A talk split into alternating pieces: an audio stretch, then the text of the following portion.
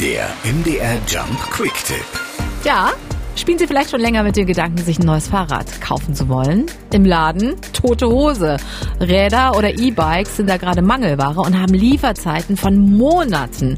Fahrradkauf im Netz dagegen funktioniert richtig top. Es gibt ein großes Angebot und alles ist lieferbar. Pierre Gemlich aus der MDR Jump Redaktion hat sich damit mal beschäftigt. Pierre, wieso können die denn liefern und die Fahrradhändler vor Ort nicht? Und worauf muss ich beim Kauf im Netz achten? Die Lieferschwierigkeiten bei Bauteilen wie Bremsscheiben oder Schaltungen, die haben alle Hersteller, die Fahrradhändler vor Ort und auch die Online-Fahrradhändler. Die Online-Händler haben aber meist ein so großes Angebot, 70, 80 Marken, da finde ich das passende 28er Mountainbike in Blau nicht bei Hersteller X, aber dann eben bei Hersteller Y. Unsere Experten, ein Fahrradsachverständiger und die Stiftung Warentest, die sagen, am entspanntesten klappt der Fahrradkauf bei einem Online-Händler, der auch noch eigene Geschäfte hat.